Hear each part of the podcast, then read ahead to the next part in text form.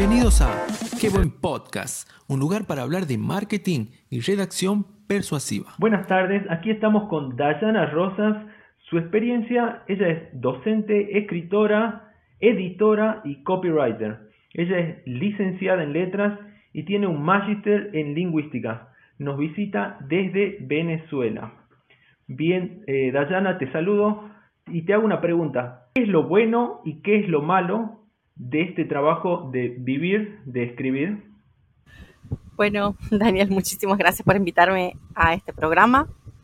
Pues te cuento, lo más, lo mejor es que realmente a quien le gusta escribir, eh, vivir de escribir es lo mejor. ¿Por qué? Porque tienes esa, mm, ese espacio de, de creatividad, ese espacio de investigación, ese espacio de poderte expresar tú mismo, porque independientemente de si eres copy, de si eres corrector de textos, de si em, eres redactor o eres escritor, realmente tienes una manera y un estilo de expresarte. Así vayas a escribir un artículo para un cliente, es tu manera de expresarte y es tu manera de redactar y es tu manera de, crear un discurso el que te da la identidad, ¿no? Y el que hace que te contraten a ti y no contraten a otro. Lo malo es que realmente todavía las personas eh, no... Vamos a colocarlo por fase, ¿no? Si tú eres un escritor, lo malo es que si no tienes suficiente conocimiento en el área de gramática, en el área de, de, escritura, pues a la hora de, crear tu texto puede fallar en algunos, en algunos aspectos, ¿no? Que para eso estamos los correctores, los editores, para ayudar a, eso, a esos escritores a que su creación sea muchísimo mejor y más entendible. Ahora, si eres un copy, por ejemplo, que tú lo sabes porque también eres copywriter, lo malo de aquí en este aspecto es que la gente no conoce bien todavía este, esta figura y quieres realmente que le regales el trabajo. El trabajo de un copy es investigar, es crear, es buscar palabras, es, también posicionarte y em, hacer que el cliente tenga una acción. Pero para eso se necesita estrategias, para eso se necesitan palabras, para eso se necesita estructura. Y eso la gente no lo entiende y quiere que simplemente le regales el trabajo. Y no, no, no es la idea, ¿no? Y como, y como editora y correctora, es que realmente algunas veces te llegan unos trabajos que bueno, que que tienes que corregirle todo, que no tienen comas en ninguna parte y entonces tú tienes que colocarte a adivinar eh, qué es lo que quiere decir el autor para más o menos saber, ajá, bueno, entonces la coma iría aquí, el punto aquí, eh, basado en lo que tú quieras expresar con tu historia, ¿no? Así como hay otros, por supuesto, que son magníficos escribiendo y, simplemente te deleitas al, corregirlos, ¿no? Eh, vos que sos escritora literaria y copywriter, eh, ¿Cuál es la diferencia entre un redactor literario y un, y un redactor persuasivo? ¿Cuál es la diferencia? Pues imagínate, te lo voy a, te lo voy a presentar con mi misma experiencia, ¿ok? Eh, hace como cuatro, cuatro, años, cuatro o cinco años atrás, eh, a mí se me presentó una situación y pues me dio apertura a trabajar o me di cuenta que lo que yo quería era escribir. Y pues realmente yo me centré en eso. Yo dije, no, yo quiero ser escritora, quiero empezar a, inventar mis historias, me abrí mi blog. Pero yo estaba, todo el mundo que le decía, no, mira, para ganar dinero escribiendo. No, no, para ganar dinero escribiendo hay muchas páginas. Está Fiverr, está esta, está la otra. Pero claro, cuando yo me meto veo que era para redactar artículos. Y yo le digo, pero es que yo no soy redactora yo escribo literatura, ¿no? Y, y realmente eso, yo misma me cerré las puertas en ese tiempo, ¿no? Yo misma me cerré esa puerta y yo dije, pero es que yo no soy buena para eso, yo no soy buena para eso, ¿ok? ¿Por qué? Porque simplemente cuando tú escribes una historia, tú escribes un ensayo, tú estás inventando realmente, estás creando emoción, estás creando eh, suspenso. Realmente tú quieres provocar es una emoción a tu, a tu lector, ¿no? Y eso es lo que hace un redactor literario. Escribe historia, escribe poesía y se expresa él mismo.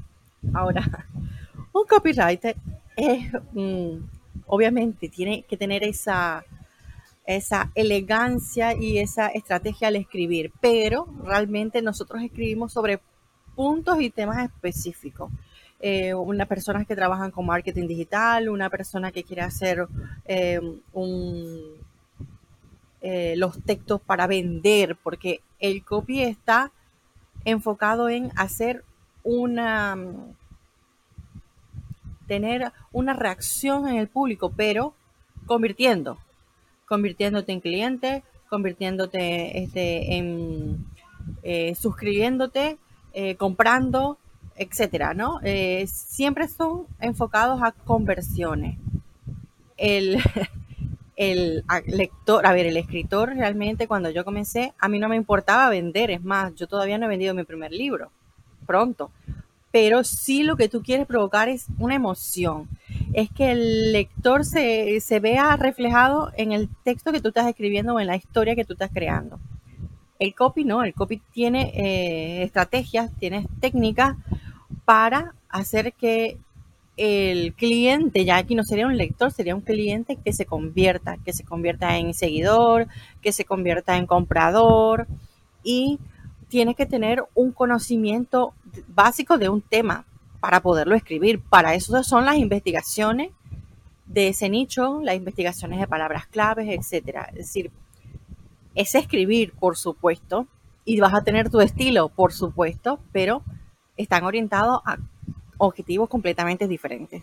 Este, y, y bueno, pasando, cambiando un poquito de tema, te voy a hacer otra pregunta que eh, tiene que ver con tu especialidad. Eh, vos que tenés un magíster en lingüística, te pregunto, ¿es posible que dentro de unos años la inteligencia artificial reemplace a un escritor? Pues te diré que no. a ver, eh, una esto es según mi opinión, por supuesto. la inteligencia artificial son, obviamente, inteligencia. La la parte de creación viene una parte de emoción y de, mm, em, y de la parte, ¿cómo la llamo yo? De la parte intuitiva del ser humano, de una parte muy interior. Por eso tú escribes y por eso te comunicas. Parte de la comunicación del ser humano es porque somos seres sociables y parte de esa sociabilidad es porque somos emocionales y una inteligencia artificial es inteligente, pero no emocional. Por lo tanto, no, no creo que más adelante ni en ninguna parte eh, una inteligencia artificial pueda realmente sustituir a la creación propia del ser humano. No, no lo creo. Eh, me gusta porque coincidimos, eh, desde mi postura tampoco, o sea, creo que esa parte emocional, esa parte creativa, esa parte que uno transmite la empatía entre seres humanos, digamos, que uno la puede transmitir escribiendo, eh, la verdad que no, no, no, va a existir un algoritmo que emule eso, digamos, que logre despertar eso, digamos, esa, esa sinergia. Exactamente, no puede existir. No, no creo tampoco, así que todavía podemos decir que tenemos años para, para, para, sobrevivir. tenemos un tiempito todavía. y eh, bueno, cambiando un poquito de tema, este y pensando desde ese lado como emprendedora, como emprendedora que, que sos, una emprendedora digital, este, estos proyectos en los que vos estás trabajando, eh, ¿cuáles de estos proyectos te, te, te, presentan mayores desafíos? ¿Cuál, ¿Cuál de estos tres está más avanzado, más, más cerca de concretizarse? Este, ¿Y qué consejo, lo más importante, qué consejo le darías a, a alguien, a un joven, a un joven emprendedor que, que, que se va a lanzar, que, poner su, su, emprendimiento online, ¿qué consejo le darías? Pues fíjate, eh, el consejo que yo le daría a ese emprendedor es, sí, decídete, hazlo, pero no te tires a la loca, a la locura. ¿En qué sentido? Si tú quieres emprender, tú tienes que saber qué vas a necesitar, si tú estás preparado para ese emprendimiento y si no estás preparado, prepárate. No te quedes en el no, ay, no, yo no puedo, no, ay, no, yo no sé, no, no, yo quiero, yo puedo y yo voy a hacer que eso suceda. Independientemente de sea en un año, sea en dos o sea en tres, pero yo esto lo voy a sacar. ¿Por qué? Porque esto es lo que yo quiero, este es mi sueño y con esto me identifico. Y en consecuencia de eso, pues yo trabajo y yo lo hago. ¿Por qué lo digo? Porque como ya tú bien estás diciendo, yo tengo ahorita tres proyectos en los que estoy trabajando. Uno ya está realmente, gracias a Dios, está en funcionamiento, que es eh, la página de ayuda para todos los mamis y los papis. Realmente no es una página que hemos creado de lucro eh, para ganar nada realmente, aunque sí tenemos obviamente afiliación con AliExpress para vender algunos productos de la página, pero no es lo principal. Lo principal realmente siempre ha sido ayudar a las mami y a los papis en saber en cómo, cómo criar a tu bebé, eh, qué es lo que tú pasas en el embarazo. Tenemos obviamente doctoras, doctoras de aquí mismo de mi ciudad, que son amigas y que son hermanas, que están trabajando conmigo en este proyecto, em, asesorando, ¿no? Y, realmente hasta ahorita hemos hecho un bonito trabajo y hemos eh, tenido bonita respuesta, principalmente de aquí de mismo de mi ciudad. Sin embargo, tenemos seguidores en Estados Unidos, tenemos seguidores en España y en otros países, pero no son la, gran cantidad, ¿no? Pero sin embargo, eh, sentimos que lo que estamos haciendo realmente es importante y ayuda. Eso obviamente no lo está, no me está dando, pero sí me está dando en el sentido de, de mi emoción, de mi sentimiento, de, de, sentirme valiosa e importante porque estamos ayudando. Somos un equipo que realmente estamos ayudando. Otro de mis proyectos ha sido la agencia en donde yo estoy como copywriter con mi socio Adolfo eh, Hernández en A Diseños y realmente en esta sí es la que realmente ahorita me, está, me está dando.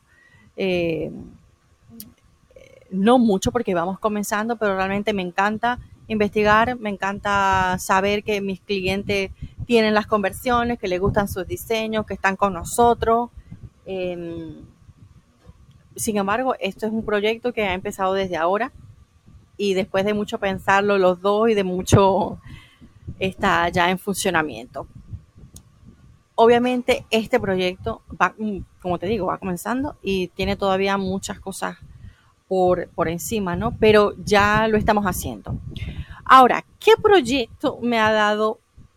Mm, es lo que yo lo veo más, más difícil, como tú me dijiste, es lo que me ha exigido más. Pues el proyecto editorial, la editorial que nosotros estamos montando, que se llama Silfides Editorial, eh, allí es, como te digo, yo desde hace cuatro o cinco años me dije, eh, yo voy a hacer esto, voy a hacer esto. Los otros dos proyectos han sido que han salido porque fui mamá, porque tuve mis, tuve mis momentos difíciles. Con este le dije, mira, vamos a hacerlo porque formamos un buen equipo. Pero lo que yo siempre he querido y siempre he dicho, mira, eh, mm, voy a esto, es mi proyecto editorial.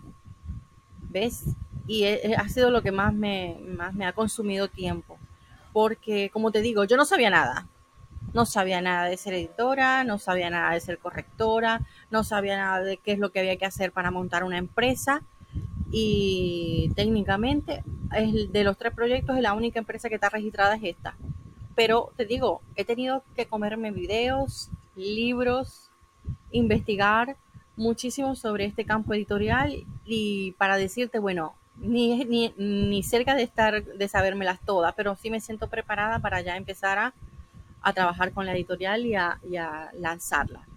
Por eso te digo, no es que no lo voy a hacer o que me, o que me dio miedo, no, yo me preparé para lanzar esta editorial que ya pronto, si Dios quiere, estará, estará lanzándose al público ya terminando un poco con esta entrevista, me gustaría saber, eh, Dayana, eh, ¿dónde te encuentra la gente, la gente que, que, mira, yo primero que nada quiero preguntarte este, este proyecto de, para madres, para mamis y papi, ¿cómo se llama esta página web? ¿Dónde la buscan o dónde la encuentran? ¿Cómo se llama? Esta página se llama eh, Lo que siempre quisiste y los encuentran en www.loquesiemprequisiste.online. Eh, no, estamos también por Instagram y por Facebook. Lo que siempre quisiste. Alguien que, quiera contactarte por tus servicios de copywriter, eh, ¿dónde te encuentra? Para mis servicios de copywriter me puedes encontrar en eh, DieCopy en Instagram y en, latin, en latincopy.com y en adiseño.top. En esas tres partes me pueden contactar como para mis servicios de copy. Muy bien, Dayana. Te agradezco, Dayana, y espero, espero seguir trabajando junto a vos en Latin Copy. Sabes que eh, somos compañeros y espero que se forme una linda amistad, porque básicamente a mí yo también disfruto mucho el escribir, el compartir, y sobre todo también comparto mucho lo que vos decís. Uno siente que está ayudando a otras personas que por ahí están comenzando o que les sirve. Este, es, eso es lo más lindo, cuando uno siente que está ayudando a alguien y que además es algo que te gusta y que además también uno puede ganar un poco de dinero con eso, es completo, digamos. Muchas gracias, Daniana. Gracias por esta entrevista y, y, a toda la gente que escucha este podcast, los invito a que te sigan. Gracias a ti. Muy bien, muchas gracias, Daniana.